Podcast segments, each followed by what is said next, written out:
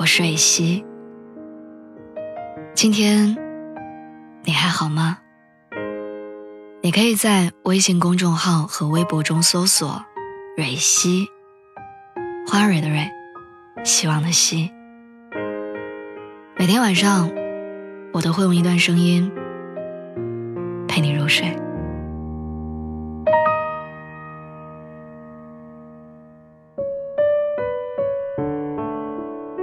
前段时间，朋友发给我了一条很有意思的微博截图，大概意思是，只要你提供几十块钱，就可以在朋友圈过上人人羡慕的生活，有豪车，有豪宅，每天全球各地旅行，甚至卖家可以给你提供朋友圈定位服务。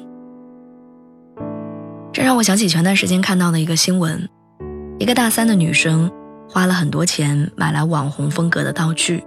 每天在朋友圈晒出各种精致好看的早餐照、生活照，收获点赞无数。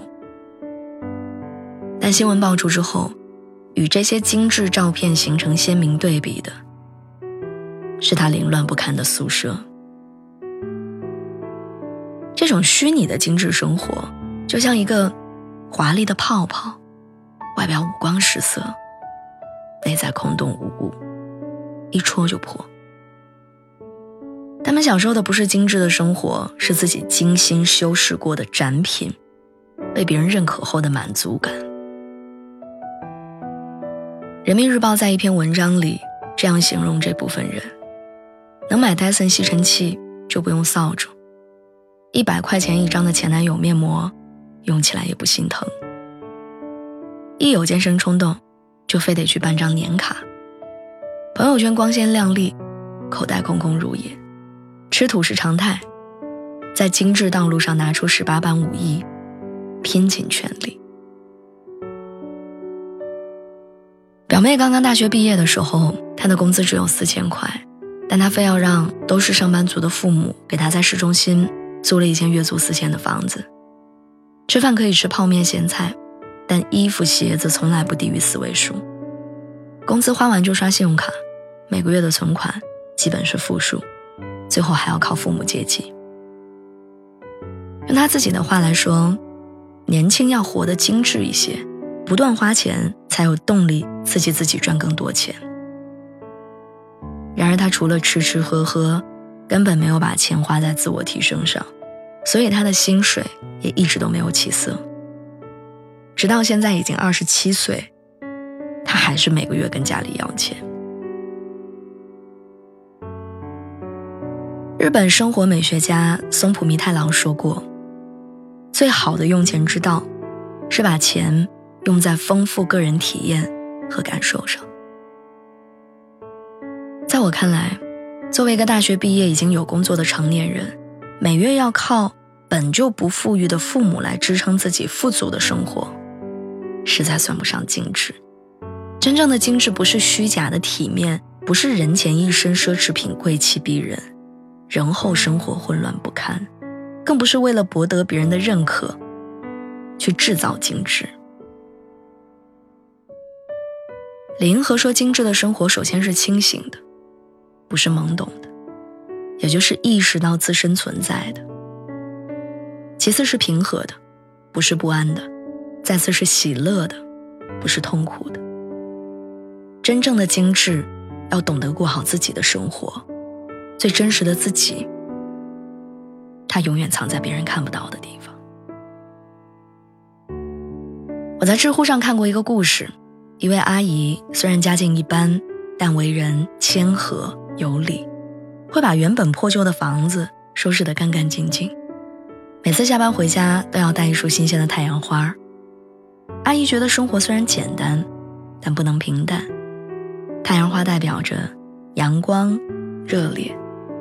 是他对生活的体面。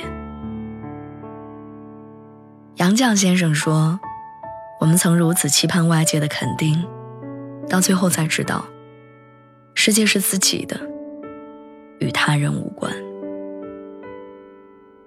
真正的精致，从来都是为自己而活。精致的人有一种由内而外散发出的超然气质，即使生存环境恶劣，这份气质也没有办法被掩盖。”复旦第一才女严幼韵，出身富贵家庭。一九四二年，随外交官丈夫杨光生出任菲律宾马尼拉总领事。严幼韵跟随丈夫一同前往马尼拉，组织妇女运动。当时正值太平洋战争爆发，丈夫和其他的外交领事因公殉职，严幼韵独自带着三个孩子，以及其他领事亲属，硬是在与世隔绝的小岛上苦苦支撑到战争结束。在这期间，十指不沾阳春水的富家小姐，学会了种菜、做鞋，学会了养鸡养猪。她变卖了一切值钱的东西来寻求生活。唯一没有放弃的，是一架钢琴。闲暇时分，她会弹起好听的曲子，陶冶生活的情趣。即使人生未来的命运尚不确定。杨佑韵依然保持着从容和乐观，热爱生活，感受生活。那架钢琴，就是他生活的精致。后来度过这段艰难的时期，杨佑韵对生活的这份精致被他完整的保留下来。百岁的年纪，依然坚持读书、看报、穿高跟鞋、用香水去旅行。百岁生日宴会上，主持人曹可凡问他。严女士，你穿着高跟鞋累吗？她笑笑说：“我一辈子穿高跟鞋，习惯了。”时尚教父山本耀司说：“时尚不会让你变得性感，你的经历和想象力才能让你变得性感。而要想得到这些性感，没有捷径，唯一的方法就是。”你得好好生活。当你真正开始关注自己的生活，认真对待它的时候，你才真正开始拥有属于你自己的精致。人生真正的精致，永远都不在朋友圈、微博，还有各种社交媒体里。真正的精致，在你真实的生活。和你的内心。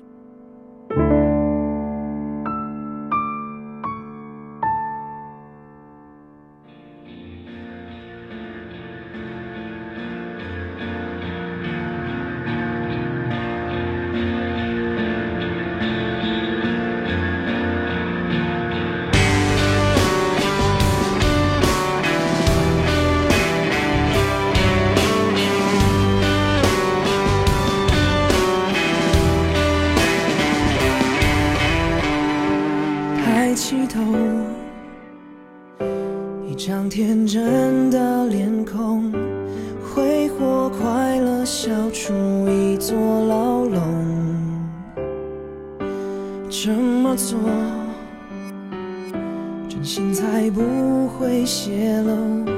在你面前，只有完美的我，就对着自己沉默。然后一直伸手，一直坠落，填补空虚，填补空洞，就这样一路婆娑，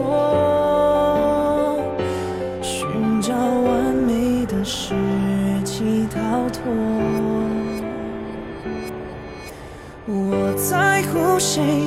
太愚昧，骗自己没有罪，面具操弄着傀儡。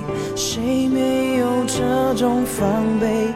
在乎谁太可悲？笑着说无法体会，转身又走入了漆黑，还得装作漆黑，还得装作已经无所谓。